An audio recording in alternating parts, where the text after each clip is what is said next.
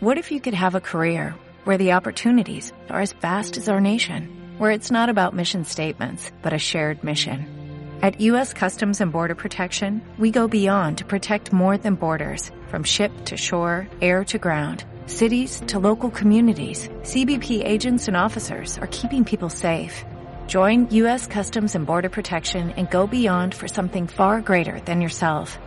Learn more at cbp.gov/careers. Podcast Millennium. Porque todo está cambiando y muy rápido. Porque hay nuevas maneras de contar y de decir. Porque la línea que separa lo público de lo privado es difusa y las ideas y emociones corren vertiginosas, dando sentido e intensidad a nuestras vidas. Porque todo tiene que ver con todo, nos metemos en la vida de los otros. Se me escapan las palabras, se me van al aire, cada vez que grito que no puedo.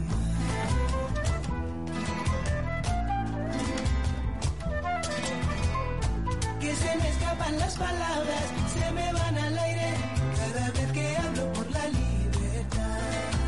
Muy buen mediodía para todos, muy buen mediodía de sábado. Bienvenidos a nuestro programa que se llama La vida de los otros, donde nos ocupamos de las cosas que nos afectan en común, pero también nos ocupamos muchas veces de historias personales. Ni hablar cuando esas historias personales, como ocurre casi siempre, están atravesadas por los avatares de la vida de todos. En este caso, vamos a escapar un poquito de la furiosa coyuntura local, en al rojo vivo siempre, cualquiera sea el tiempo que transitemos, sin tregua y sin pausa, eh, para concentrarnos en una, en una imagen de la guerra que a mí me conmovió muy especialmente, una imagen que eh, descubrí a través de una nota eh, que se publicó hace unas semanas ya, que daba cuenta, creo que era de Gonzalo Sánchez, que está haciendo la cobertura en, en la guerra, en Ucrania, que daba cuenta de los bebitos que habían nacido en un contexto de subrogación de vientres y que estaban concentrados en un sitio común al resguardo de los equipos médicos y legales que han trabajado en estas historias, eh, porque sus papás eh, biológicos, de sus papás legales, no pueden ir a buscarlos. Esta imagen me resultó muy fuerte, muy fuerte, tal vez porque tengo cerca algunos casos de subrogación de vientres y sé lo que significa para un papá que ha optado por ese método de entrar en la paternidad, en la maternidad, un inconveniente como el que planteó en su momento la pandemia y después en su momento la, guerra. Y en este caso de la guerra, mmm, hemos ido sabiendo algunas cosas de lo que pasa en Ucrania, pero vamos a sumar a la conversación, porque esto va a ser una conversación más que una entrevista, a Damián. Damián, buenas tardes, ¿cómo estás? Hola, ¿cómo estás? Buenas tardes. Bueno, con, vamos a dar solamente el nombre de Damián. En general los, los papás prefieren preservar su, su identidad eh, y la de sus niños. Eh, Damián, vos fuiste papá por vientre subrogado en eh, Ucrania, ¿no? Nosotros fuimos este, papás por vientre subrogados en Ucrania en el año 2018. O sea, antes de la pandemia y antes de, de antes la de guerra. la pandemia y antes de la guerra que ya... Este, ¿Qué sentiste cuando, cuando te habrás enterado y habrás seguido la información de que muchas familias se quedaron ahí atrapadas en esta situación, algunos haciendo esfuerzos extremos por ir a buscar a sus bebés, otros con la incertidumbre de los bebés que todavía no han nacido. Primero contame de tus sentimientos, habiendo atravesado por la experiencia en un tiempo sin estas dificultades, tus sentimientos hoy. En realidad nosotros seguimos vinculados tanto a los que fuimos padres como los que están en el camino de serlo. Tenemos un grupo que nos une este, algo tan importante como son nuestros hijos y haber atravesado esta experiencia. Pero nosotros decimos siempre en el grupo que nos convierte en familia, ¿no? Todos cruzamos un, un largo camino para llegar a esto, este y duro, porque la verdad que todo lo que atravesamos para llegar hasta ser padres, eh, esto sí lo puedo decir por todos, fueron cosas muy complejas y muy duras, ¿no? Lo cual nos llevó a tomar la decisión de, de viajar a Ucrania y finalmente poder lograrlo. Eh, nosotros seguimos en contacto entre nosotros y a pesar del tiempo que pasó y que mi hija Bernadette, yo, mi hija se llama Bernadette, tiene nuestra hija, tiene tres años y medio, también seguimos en contacto con la gente que fue parte de, del proceso del nacimiento de ella. Eh, Te darás cuenta que la relación que quedó, el trato que tuvimos, lo que son para nosotros, lo que fueron para nosotros, que hasta muchos intentamos traerlos a nuestros hogares. Y los que no, de buscar alguna forma de ayudarlos, ¿no? Claro, y, y con los que ahora han quedado, porque, bueno, ustedes no atravesaron este tipo de dificultades, ¿no? Puntuales, como han sido la pandemia. Yo estaba leyendo que, por ejemplo, eh, hay, hay, hay familias chinas que han encargado sus bebitos eh, por vientre subrogado y por la extensión del, del, cierre y de la pandemia en China, esos bebitos han crecido sin sus papás. En realidad eh, tocó de todo. Eh, de todas formas, vuelvo a lo que te explicaba antes. Eh, uno tiene la tranquilidad, tanto nos pasó a nosotros en su momento cuando todo estaba bien, a nivel ni, no había ni pandemia ni guerra, este, los matrimonios que atravesaron este proceso durante la pandemia tuvieron la contención, la seriedad y la legalidad necesaria de parte de la gente de Ucrania de dentro de, la, de, lo que te genera estar alejado de tu hijo, de saber que, que las cosas, la preocupación era mucho menor por la gente que lo estaba cuidando. Ahora vamos a entrar en un minuto de por qué eligen eh, Ucrania y, por qué no, no se pudo hacer en Argentina o no se pudo hacer en esas condiciones.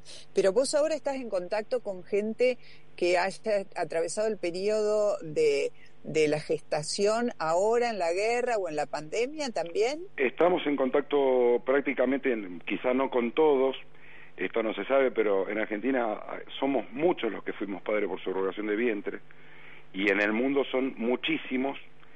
Este, quizás esto ahora se empezó a hablar, pero lo que es obviamente para nosotros esto, este, tenemos el conocimiento de la cantidad de, de, familias que son cada día más las que se inscriben a este tipo de tratamiento y puntualmente a Ucrania también. Claro. Bueno, yo estaba, estaba escuchando, estaba leyendo, mejor dicho, estuve leyendo que ha habido todo tipo de situaciones y esto se lo estoy contando ahora a, la audiencia, ¿no? Totalmente. De, que en el mes de marzo, en solo en, en, el departamento español de una de la clínica Biotexcom, que aparentemente es una de las que más trabaja en, en Ucrania, no sé si hay más, ya me dirás vos si hay, opciones. Sí, hay más, eh, solamente en Ucrania, en el mundo.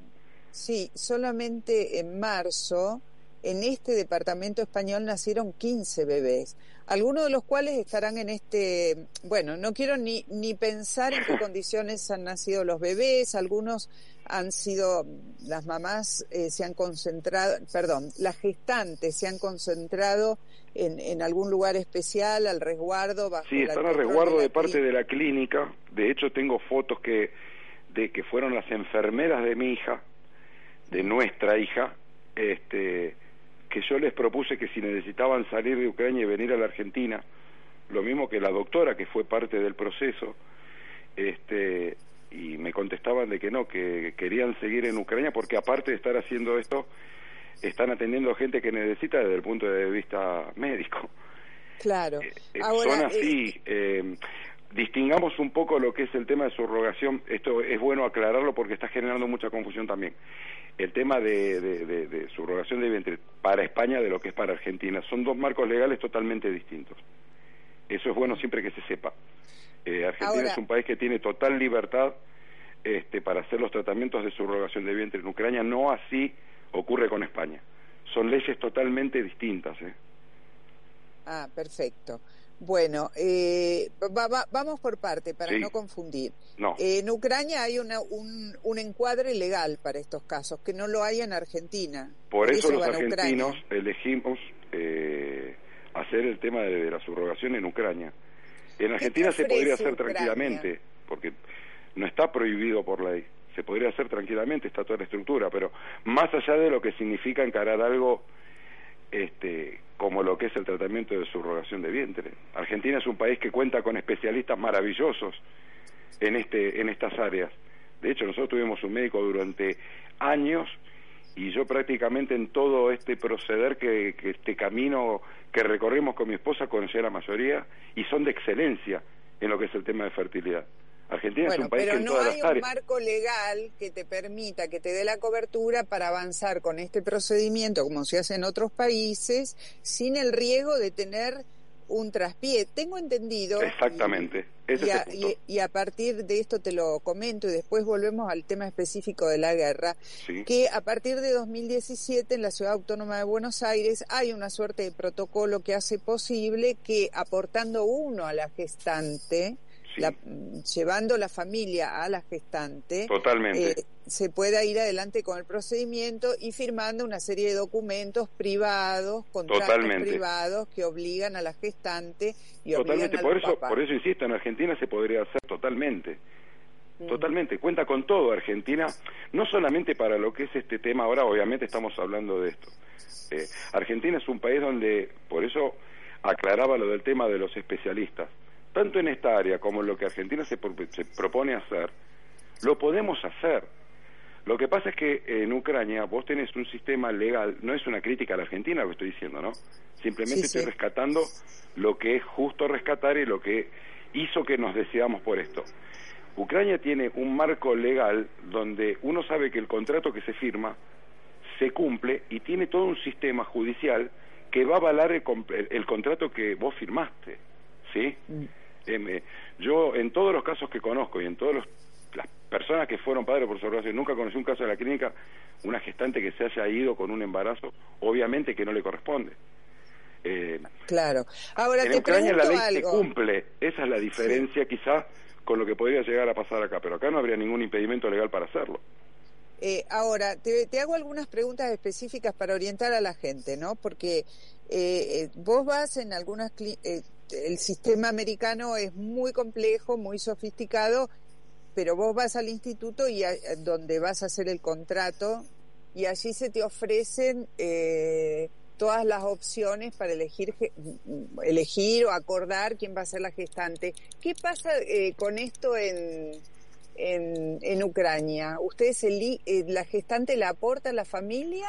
No, O- en o Ucrania el tema, en. Ucrania el sistema es distinto. Primero para viajar a Ucrania tenés que hacer una presentación certificada por un médico que certifique que una de las dos partes del matrimonio tiene un impedimento para para para lograr un embarazo. Mm. Eh, una de las dos partes del matrimonio, en el caso de no que, no- que siempre tiene que aportar el material genético, o los dos, ¿no? Obviamente, Sí. eh, pero mínimo una de las dos partes del matrimonio, sea el hombre o sea la mujer, tiene que aportar el material genético. A diferencia de Estados Unidos, en Estados Unidos, por ejemplo, eh, puede ser eh, un matrimonio que no sea heterosexual, este, viaja, elige y hace su tratamiento. Claro, en Ucrania eso no se hace, tenés que ser claro, matrimonio heterosexual casado. que en, que en, que en Ucrania tiene que existir eh, un matrimonio heterosexual, tienen Casado. que estar unidos, casados. Exacto. Estar casado y presentar de, de- de- de- de arranque del tratamiento antes de viajar un, un certificado médico que constate el impedimento para lograr este, la maternidad. Ah, perfecto. No podría ir una mujer sola. No, no, no. ¿O no, un en varón solo? No, en Ucrania no. No. Ese sistema en América, en Estados Unidos, vos lo podés hacer ¿Y tranquilamente. cómo es la documentación que se recibe cuando nació el bebé? ¿El bebé nace con qué ciudadanía? ¿Cómo, cómo es eso? Eh, Bueno, la- para, en Europa, eh, la- lo, ellos lo que mm, vos llevas la nacionalidad del lugar donde naciste. La, la- la nacionalidad de tus padres, a diferencia de América, que en América vos, tu nacionalidad la da el lugar donde vos naciste. Ah, perfecto. Eh, o sea, lo que en Europa se llama el jus sanguinis, ¿no? Acá el jus sanguinis. El, el Eh, bebé que nace en Ucrania por vientre subrogado lleva la nacionalidad, si, si los papás son argentinos, los papás biológicos, genéticos son argentinos, eh, eh, En la mayoría con- de los países de Europa. Perfecto. Pero a ver, cuando vos, re- cuando ustedes mm, reciben a la vida a Bernadette, Exacto. eh, ella nace con mm, Vos Con salís de Ucrania con Sí. la partida de nacimiento apostillada, ese, Sí. e- ese de trámite junto al ADN nosotros realizamos dos ADNs, uno en Ucrania y uno en Texas, de mi hija. Se presenta el ADN y la embajada argentina eh, en Ucrania, teniendo esos papeles, te genera un pasaporte de emergencia por el cual vos podés viajar por un año, que es para viajar ¿Por qué de en Ucrania Texas? hacia acá. Perdóname, ¿por qué en Texas? Para que no haya ningún lugar a duda de que el ADN se hizo solamente en Ucrania. Ah, perfecto, perfecto. Eso asegura plenamente la identidad de Bernadette. Totalmente. La, la totalmente. identidad genética, ¿no? Que la, a ver, hoy es la que cuenta en definitiva. Ahora, eh, eh, quería también hacerte al- algunas otras preguntas. ¿Qué está pasando ahora? Porque ahora, con la- el asunto de la guerra, hay embarazos que están en curso, gestaciones que están Sí, en curso, exacto. mujeres gest- gestantes a las que la guerra la agarró en primero, segundo, tercer mes de embarazo, quinto, sexto, séptimo. Sí, casos que Buena- nacieron el- hace 15 días.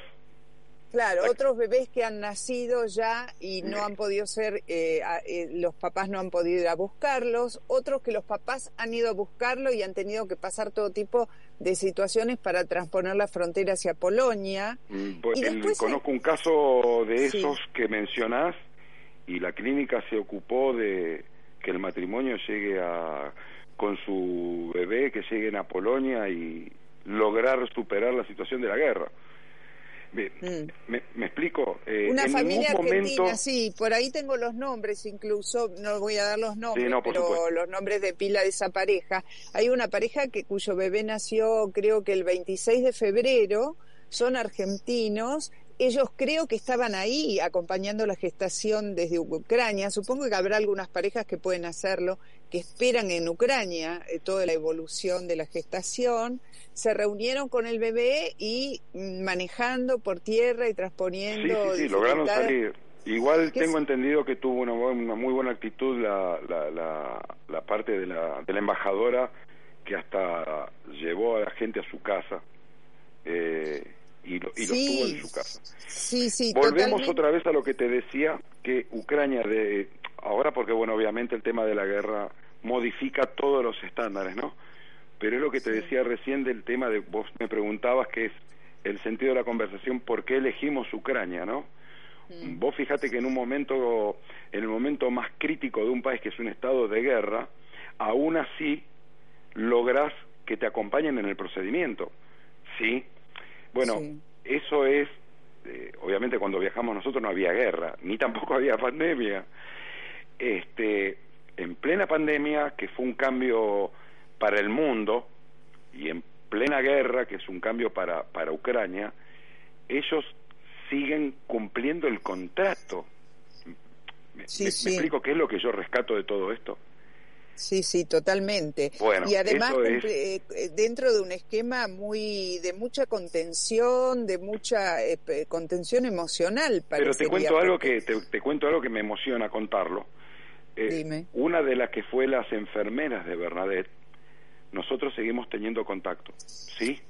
Sí, Y en la medida de las posibilidades, a ver, nosotros somos comerciantes, somos gente de, de- de perfil bajo, somos laburantes, tratamos de ayudarla en lo que podamos, este, y ella no quiso salir de Ucrania, eh, lo cual a uno lo, lo te emociona porque le digo, vengan, vengan, eh, si donde vivimos nosotros van a poder vivir ustedes, ellos cuidaron a mi hija de entrada como si fuese su propia hija, ¿sí? Yo lo vi, no Sí. es que me lo contaron.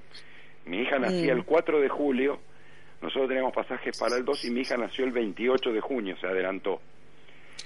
Y Ah. sí, se adelantó. Fueron días, te imaginarás. Este, me imagino. Hasta que lograron llegar a Ucrania y reunirse con, con, con el bebé. Sí, esos sí, no, bueno, muy son- fuerte. eh, la mayoría de los que hicimos este tipo de tratamientos, que hay cosas que también se opina de, lógicamente, del desconocimiento, ¿no? La mayoría somos matrimonios grandes, de que se nos fueron muchos años de nuestras vidas haciendo tratamientos en Argentina, como fue nuestro caso, eh, estando en un régimen de un sistema de adopción que estuvimos por años, 8, 7, 10 años, en el cual fuimos hoy no lo digo a modo de crítica, pero es bueno que se sepa también, ¿sí? Porque esto no es que un día nos levantamos y dijimos, tenemos que ser padres, bueno, no, nos vamos a Ucrania. No, eso no es así.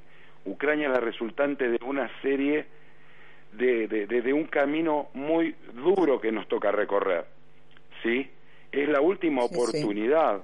Eh, Yo digo, eh, porque conozco el tema personalmente, no, no voy a hacer ninguna autorreferencialidad acá, pero lo conozco bastante de cerca, eh, que es la última instancia. Es la última sobre todo para los matrimonios que, que tienen dificultades ciertas, que son los que acoge eh, Ucrania, que no no no es que, que está recibiendo otro tipo de circunstancias, gente pero que no, en, en absoluto, por eso que me, yo te agradezco en nombre de, de, en esto sí hablo en nombre de todos, la posibilidad que nos da de poder contarte de qué se trata, porque es un primero que se trata de chicos, ¿no? Y cuando se habla de chicos, eh, uno tiene que tener cierta sensibilidad distinta cuando habla de, en el caso de los padres no yo te puedo hablar del tema de los tratamientos yo te lo contato. Pero cuando ya cuando entre los chicos hay cosas que no que no se pueden decir. Estos días tuvimos una situación muy desagradable que en un programa de televisión dijeron que los chicos de subrogación son comprados en una granja para bebé. Eh, lo cual expone a nuestros ¿sabes qué? Sí, estamos hablando, ni repitamos esos conceptos porque la verdad es que no se condicen con la realidad. Claro, bueno, pero hubiese sido bueno primero averiguar cómo estás haciendo vos con tanta amabilidad y, y, con tanto interés, ¿sí? Para decir una cosa que, que, que pone en una situación tan estigmatizante a chicos, ¿no? Ucrania es la última oportunidad de gente que no dispone de los medios como para hacerlo en Estados Unidos, que no lo veo mal. Yo yo aplaudo, avalo y respaldo a toda persona que tenga el deseo, la necesidad y el amor de ser padre, en la circunstancia que fuere. Estuvimos años. No, no, comprendo. Comprendo cuál es la situación de ustedes. Por eso es que me, me resultó, y eh, tan impactante ver, porque no se me había ocurrido hasta que no vi esa nota, que esto estaba pasando en la guerra. Y permitíme contarle a nuestra audiencia de que hasta donde sabemos hay otro tema que fue muy sensible en estos días, no sé si vos tenés algo para aportar, eh, que es que casi todas las, las gestantes eh, tienen hijos, han tenido ya la experiencia de la maternidad, tienen hijos propios, lo cual está bueno. ¿no? si no tenés hijos propios. Ah, Para ser gestante tenés que tener hijos propios. No te permite la ley ucraniana ser gestante si no tenés hijos propios. Está, está muy bien eso porque es alguien que ya ha vivido la experiencia, ya sabe lo que es ser madre y ya tiene menos posibilidades de quedar confundida dentro de la Totalmente, pero a ver, de 200 mujeres que se presentan con la, con la voluntad de ser subrogante, eh, no es eh, me vengo a anotar y quedás. Eh, yo en su momento me habían explicado de la clínica, de 200 personas, de 200 mujeres, de 200 madres subrogantes que se presentan, o 200 subrogantes, queda el 10%. ¿Sí? Sí, pero además, por eso me quería, yo me quería parar en este tema, porque ahora aparece una circunstancia totalmente nueva. Dejemos de lado la pandemia. Vamos a concentrarnos en el tema de la guerra. Sí.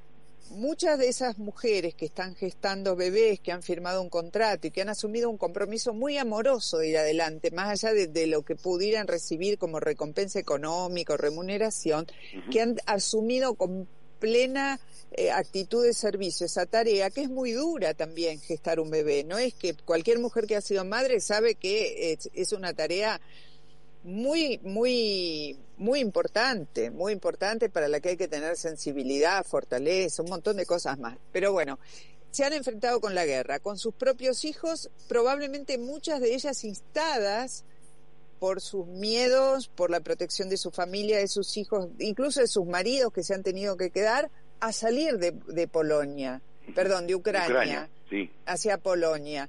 Eh, ¿Qué noticias tenés de eso?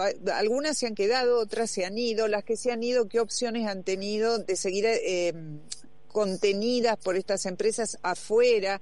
Porque esto es un episodio muy disruptivo. Nadie probablemente contaba con esto. Es que eh, volvemos, recién te, decía lo que es el respaldo de la clínica. Yo te puedo asegurar que más allá de, del hecho fortuito, eh, es guerra. En la guerra no existen códigos, no existen planeamientos, no existe, eh, no existe estructura. Eh, la guerra es es el momento, es el segundo a segundo, uno nunca puede pasar, no sabe lo que puede pasar. Más allá de eso, eh, conozco matrimonios que siguen en contacto con sus subrogantes y se siguen asistiendo. Es más, conozco casos de matrimonios que ya tienen bebés grandes, chicos grandes ya, que ellos optaron por seguir teniendo trato con los subrogantes y siguen asistiéndola económicamente dentro de la medida de, sus posibilidades a la que fue la subrogante de sus hijos. Y te estoy hablando de mm. chicos que hoy tienen tres años, cuatro años. No es mi caso, ¿no? No es nuestro mm. caso. Ustedes no siguieron, optaron por, por no seguir en un contacto directo. Totalmente, total, eso es una cuestión totalmente personal. Personal y bueno, la clínica al respecto también te asesora y vos podés decidir. Eh, acá nadie obliga a nadie a nada más que un cumplimiento de un contrato, ¿me explico? Entiendo. No, pero yo te preguntaba, tengo entendido, no sé si entendí mal, que en el caso de algunas de algunas mujeres que estaban en proceso de gestación cuando se desata la guerra y que salieron de Ucrania hacia Polonia o hacia otros países tenían la opción incluso se les había ofrecido llegar hasta la Argentina a, a seguir cursando con la gestación. En caso de, de, eso lo La verdad, a, ese extremo de venir a la Argentina lo, lo desconozco. ¿Y qué noticias tenés de la parte legal? Porque un, un, bebé que nace en Polonia o en Alemania o en Italia o en Francia, siendo estando en el contexto de gestación, nace lo mismo con una ciudadanía europea, pero va a lo último que lo último que estuve al tanto de eso que estaban viendo este, la forma, pero los casos que fueron haciendo lo pudieron resolver. Eh, es lo que eh, es muy difícil porque de golpe cambió todo. Eh, es un momento donde alteró todo. Sé que en algún momento, por lo que estaban explicando, el tema de los que nacieron el tema de los papeles lograron tenerlos. En eso la embajada también colabora mucho. Eh, no sé puntualmente hoy en detalle porque hay muchas cosas que es el día a día, ¿viste? Eh, sí. La guerra va modificando todo. Pero, bueno, yo, yo tengo entendido que la embajada no solo a través de la embajadora ofreció un, ofreció la residencia como una suerte su propia casa. Yo eso me lo dijeron, lo llevó a su propia casa porque en su casa tiene un refugio y asistió a la gente en su propia casa eh, quizá que lo escucha dice, uy, sí, bueno, para los que vivimos esta experiencia, los que vivimos en Ucrania, y tenemos gente en Ucrania que el vínculo este que logramos formar de, de, en, el transcurso del nacimiento de nuestros hijos nos convirtió en familia, porque la gente que yo tengo en Ucrania, que fueron parte del nacimiento de mi hija, eh, para, para nosotros son familia, eh, literalmente. Yo me los quise con mi esposa buscamos la alternativa para traerlos acá. Te estoy hablando de las enfermeras, las traductoras, porque contás con traductoras, porque estamos hablando de un país donde tenés seis horas de diferencia horaria, tenés un idioma desconocido y así y todo te sentís como en tu casa. Eh, eso fue Ucrania para nosotros. Eh, la guerra a nosotros nos choqueó mucho, por más que mi hija hoy tenga ¿En qué ciudad nació Bernadette? ¿Cómo? ¿En qué ciudad nació? Bernadette nació en Kiev. Ah. Ella nació en Kiev, eh, en una maternidad. este, en Ucrania los hospitales son públicos, pero mm, eh, fue, fue un conjunto de cosas eh, mágicas el nacimiento de Bernadette.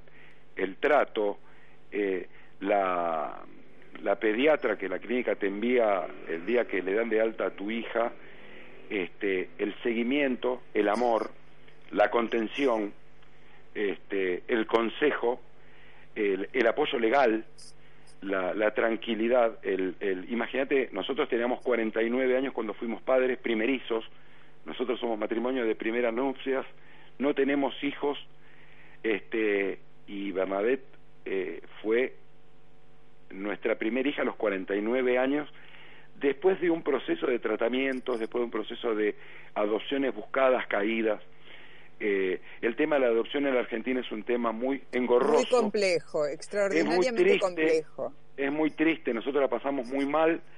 Eh, vos salís de, de, anotarte, estás esperando que suene un teléfono, las veces que te presentás para renovar, podés llegar a saber cuánto gana un asistente social, por qué no tienen hoja oficio, eh, por qué tienen goteras este, en el baño, pero no sabes qué, en qué situación estás vos. Vos recién me preguntaste por qué en Argentina no se puede hacer. En Argentina se puede hacer cualquier cosa, Mónica. Los argentinos estamos diseñados para hacer cualquier cosa, pero lamentablemente eh, vamos en un camino destructivo, cualquier cosa que para construir, tenemos que sentarnos y primero debatirlo durante años y primero tratar de saltear las trabas. Vos agarrás cuatro ingenieros argentinos, se sientan y hacen una nave que vuela al espacio, por ejemplo. Pero dicen, bueno, espera, voy a comprar un repuesto y en la estación de servicio no tienen nafta para cargar en el auto hoy, por ejemplo, ¿no? No es una crítica argentina. Todo se puede hacer en Argentina. Somos capaces de todo. Tenemos, tenemos un favaloro en Argentina. Eh, sí, también que detrás de esto hay, en el hay mucho prejuicio, Damián, hay mucho prejuicio. Eh, estamos perdiendo el tiempo en el debate, Mónica, eh, de todas las cosas, las cosas que podrían hacerse con calidad, con calidad humana, con calidad científica. Argentina es un país donde el científico, para lograr desarrollar su ciencia, por la cual se privó y estudió, y su familia se esforzó en que logre un título, se nos va. ¿Sí? Yo soy gastronómico y en el país de la carne, en el que a la edad que tengo yo, ¿te acordás que te hacían dibujar la pampa húmeda con la vaquita y bueno, en el país de la carne te cuesta vender carne. eh, está todo tan complicado, está todo tan tan mezclado, está todo tan tantos palos en la rueda donde tenés que agarrar y buscar tu opción acorde a tu realidad acorde a tu, a tu legalidad y terminaste en Ucrania. es lamentable, es triste, acá se podría hacer. Eh, Ahora, eh, vos, eh, si alguien viene y te pide una recomendación, ¿no? creo ya saber cuál es la respuesta, pero viene ahora y te pide una recomendación, ¿lo mandás a Ucrania? Es que yo, si vos me pedís una recomendación respecto a lo que es un tema tan serio como, como la, la maternidad, este, yo lo que te voy a decir es, mira, yo no te voy a dar un consejo, yo te voy a contar mi experiencia, vení, sentate acá. Perfecto. Eh, una cosa, eh, ¿qué te pasó cuando se desató la guerra, viste lo que empezaba a pasar en Kiev, este, eh, con toda esa parte? Eh, yo sigo choqueado, todos los matrimonios que estamos conectados, que somos la mayoría, estamos tristes. Yo eh, me emociono. Este, hay noches que me cuesta dormir. Estoy en contacto permanente. Eh, les hablo todos los días. Hice un grupo de WhatsApp que se llama Bernadette, donde están las enfermeras, la traductora, la doctora que fue la que hizo que mi hija, que mi hija esté en este mundo, y me dicen ellos a mí que me quede tranquilo cuando eh, uno estando acá está tranquilo porque la guerra está allá. Yo, yo, si te tengo que dar una, una, una impresión muy, muy dentro mío, yo hoy quisiera estar allá. Este, obviamente no, no soy militar, no estaría en la guerra, pero yo quisiera estar con ellos devolviéndole lo que ellos hicieron por mí. Yo no soy del departamento de marketing de la clínica de, de Ucrania. ¿eh? Yo te cuento mi experiencia personal en primera persona, ¿sí? Eh, lo que nosotros vivimos fue muy fuerte porque yo te podría contar anécdotas que vos eh, lo, lo, celebrarías y no lo podías creer para que vos veas lo que es la sociedad allá un día voy a cruzar una avenida que tiene túneles, porque allá, para cruzar esa avenida tenés túneles, por la época cae mucha nieve, mucho frío en invierno, y tenía que cruzar a la vuelta de noche. Había ido a una farmacia a comprar cosas la primera noche que la pediatra nos dijo que teníamos que comprar, ¿no? Las Mm. cosas básicas, un termómetro, un chupete. Bueno, lo fui a comprar. Cuando voy a cruzar la de noche y no conocía yo el tema del túnel, era un túnel que cruzaba toda una avenida como si fuese la Panamericana. Y había dos policías y me acerco y le pregunto si, si hablaba en español, me hacen que no. Les pregunto si sabían hablar en inglés, me dicen que no. Saco el traductor de Google y les escribo, soy argentino. Y, me, y, y ellos se iban hablando entre ellos, sorprendido de decir que soy argentino. Le digo, tengo que cruzar el túnel, ¿es seguro? ¿Es peligroso? Le pregunto por el traductor de Google. Y el policía saca el teléfono, me mira, le va hablando al otro y, y me pone, ¿usted no nos ve? me dice. Y le aclaro, sí, sí, te pregunto por si ustedes no están. No, no, no, me pone él. En Ucrania, el túnel no es peligroso no porque nosotros estemos acá, sino porque en Ucrania se cumple la ley. Me puso en Mm. su teléfono.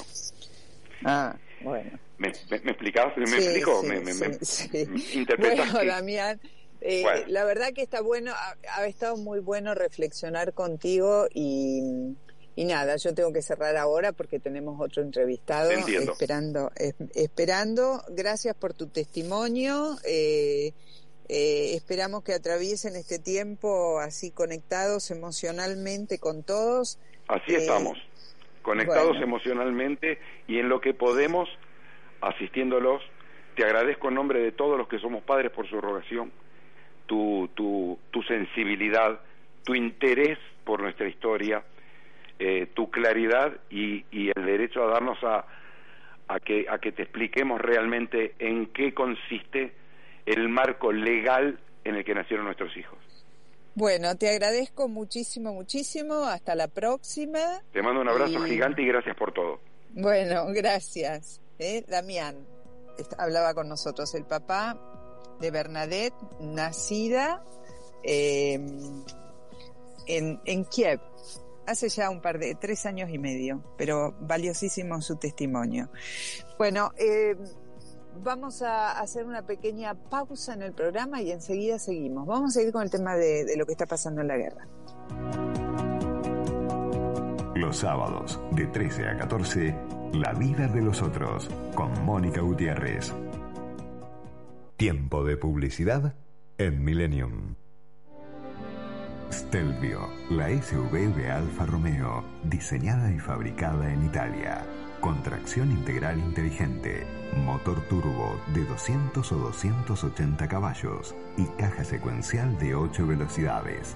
Alfa Romeo Stelvio, la mecánica delle emozioni. Para más información, ingresa a alfaromeo.com.ar o al teléfono 4789-4100. Senza cuore saremmo solo macchine. Si el documento es importante, la compañía es importante. Impresoras láser y fotocopiadoras multifunción Kiosera. Aplicaciones y servicios personalizados para capturar, distribuir y administrar sus documentos. Servicio técnico en todo el país y el costo más bajo por copia. Bruno Hermanos, distribuidor oficial Kiosera con más de 80 años en la República Argentina. 4362-4700. ¡Wow! Sinovita, déjalo elegir a él. Pregunta por las promociones y la entrega gratis. Comparanos. Fleming 1943, Martínez. 4717-0324 www.sinovita.com.ar Mandanos un WhatsApp al 11 44 79 0258. Cualquier duda, consulta a tu veterinario. Ahora en PAMI tenés la libertad de elegir a tu médico especialista y tu centro de diagnóstico. Consulta la nueva cartilla médica y conseguí tus turnos más rápido. Cardiología, traumatología, diagnóstico por imágenes y más de 30 especialidades. PAMI, la libertad de elegir. Argentina Presidencia. Fin de espacio publicitario. Para ir de un lugar a otro, siempre escuchando la misma radio.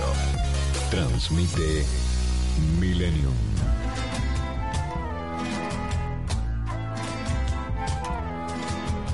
Seguimos acompañándote. La vida de los otros.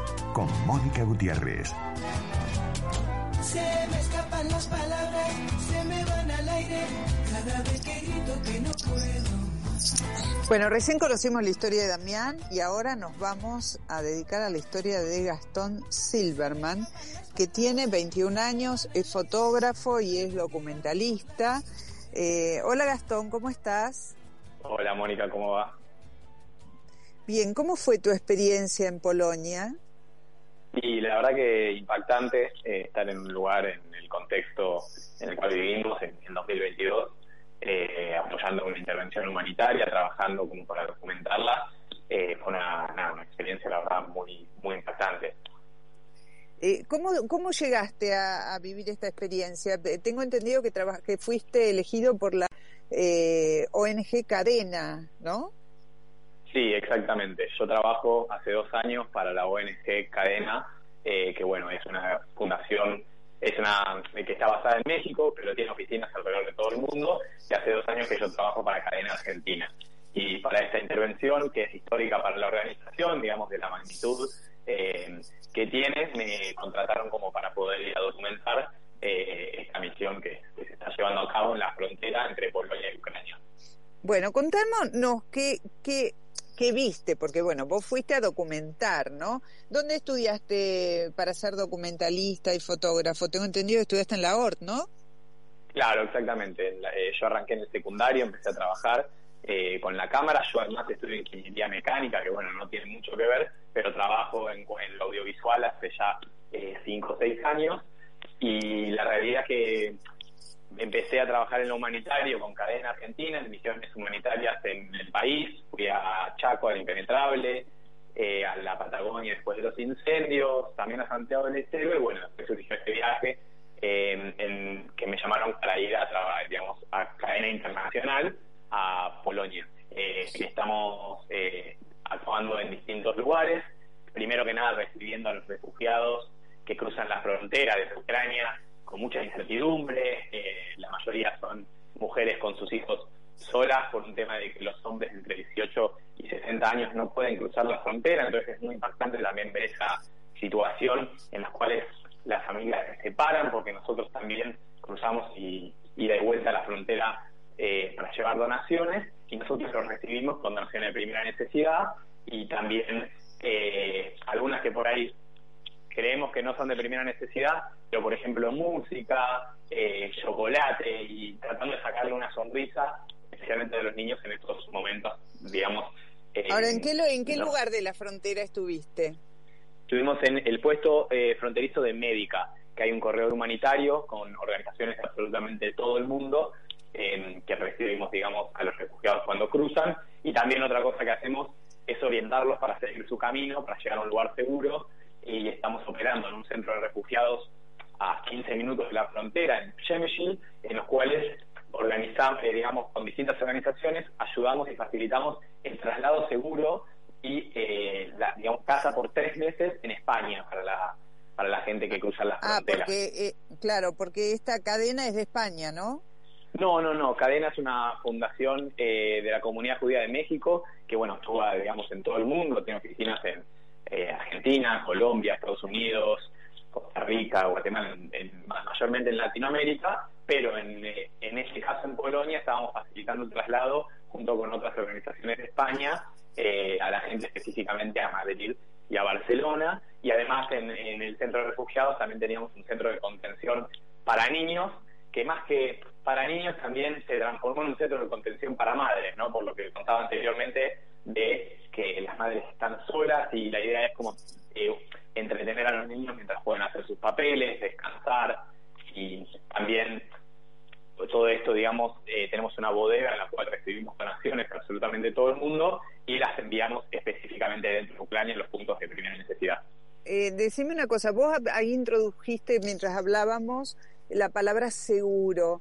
Eh, un, pa- un pasar seguro. Te- hemos escuchado muchas advertencias acerca de, eh, bueno, de los delitos que acechan a los que se están pasando la frontera, sobre todo de las agrupaciones de trata. Eh, Claro. ¿Qué podés contarnos de esto? ¿Qué, ¿Qué está pasando? ¿Qué resguardos eh, se están teniendo? ¿Qué niveles de verdadera contención y seguridad tiene la gente? Lo que me puedas contar, ahora ponete en el rol de periodista, ¿no? No solo de registro visual. La realidad es que es nada, un contexto de vulnerabilidad absoluta, la gente que deja su familia, deja su casa, deja su vida atrás para eh, resguardarse y buscar eh, algo seguro y lamentablemente hay gente que se aprovecha de aquella situación. Nosotros como organizaciones nos encargamos, por ejemplo, de que todos los traslados que se hagan se hagan de forma oficial, en autobuses, eh, con los choferes registrados, con, los refugiados que van en cada autobús registrado y se prohibió eh, al día siguiente, justo de que yo llegué, por una situación que hubo, de lo que estás comentando, se prohibió el traslado de choferes privados. Porque había mucha gente, la verdad que también mucha gente con muy buena voluntad, que de toda Europa agarraba el auto y decía yo voy a ayudar y voy a ayudar a la gente a salir de, esta situación, pero lamentablemente se colgaban de esa misma acción gente sin eh, los mismos objetivos. Entonces se tomó la decisión, eh, digamos, más, más eh, a nivel estatal, digamos, polaco, de no dejar, el, eh, digamos, no permitir ningún tipo de traslado privado de la gente, sino solo por medios oficiales, organizaciones y gente registrada. Decime una cosa, ¿y quién hace, quién hizo el redireccionamiento de la gente en este contexto?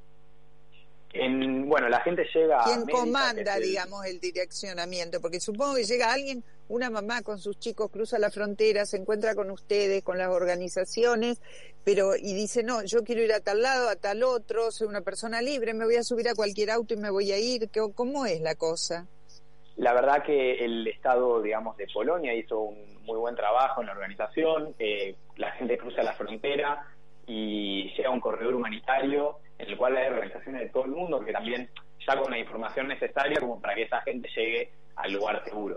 Y terminando ese corredor humanitario hay una parada de, de- buses que lleva exactamente, directamente puerta a puerta al centro de refugiados, donde ahí están todas estas organizaciones y fundaciones que ayudan a la gente a llegar a un lugar seguro. Pero claramente cada uno puede elegir y también no todos llegan a Polonia diciendo me quiero ir a España o a Italia, porque muchos también llegan con familiares en Polonia, en Europa, pero muchos llegan sin saber dónde van a dormir esa misma noche y bueno, pasan un par de días en el centro de refugiados hasta que se les encuentra el lugar. Y otra No, y además también- supongo que habrá muchos que están pensando en volver a Ucrania en cuanto sea posible. Exactamente. Lo- Exactamente, por eso la otra opción es, hay ciertos centros de refugiados en el cual la idea no es bancar a la gente hasta que se vaya a otro país, sino esperar a que termine el conflicto y que puedan volver tranquilamente a sus casas, que lamentablemente no todos tienen esa casa donde pueden volver y es una situación muy delicada y también por eso la gente, no, no todos se van a otro país, otros esperan, la incertidumbre es inmensa.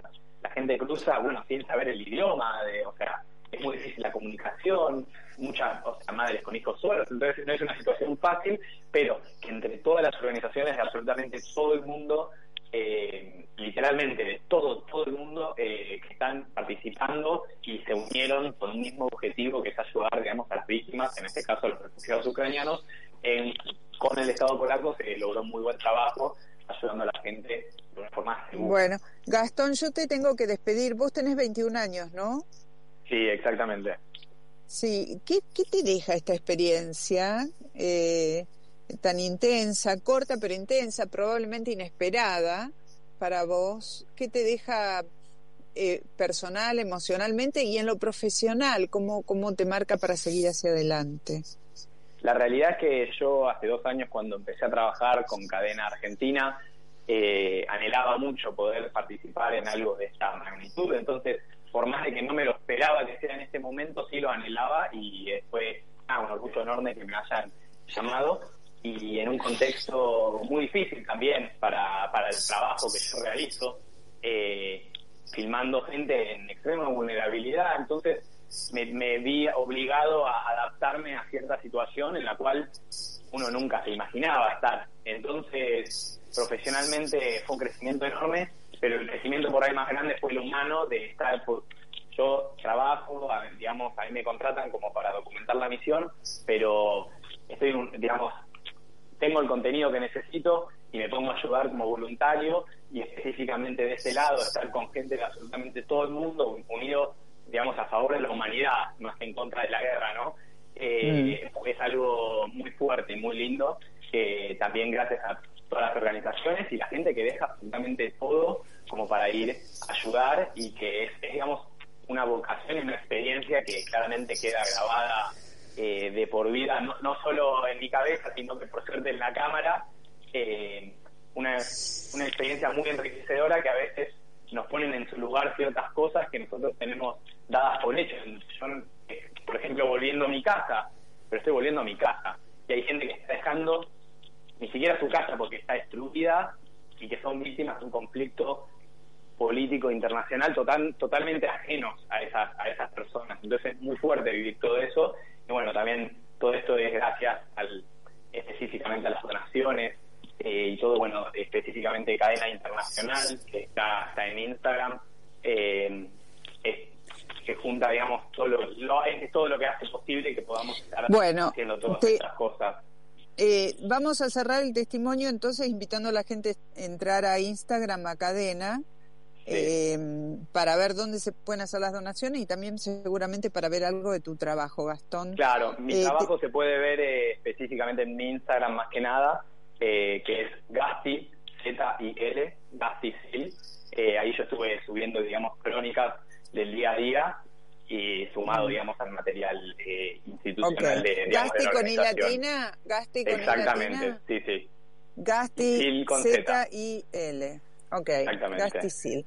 Bueno, gracias Gastón, te despedimos y te agradecemos y, y, te, y aprovechamos este momento para, para desear a, la comunidad católica unas muy felices Pascuas y también tener presente que en estos días se, se están viviendo las, las conmemoraciones, celebraciones propias de la comunidad judía a través del Pesaj. Bueno, gracias Gastón, hasta la próxima. Gracias, por muchísimas gracias. Bueno, damos por terminado el programa y nos reencontramos con ustedes el próximo sábado. Le pedimos a despedimos a la producción Mariano Midaglia, Marcelo Churba y, y desde ya muchas gracias a Millennium por tenernos en su casa. Hasta el próximo sábado. Podcast Millennium.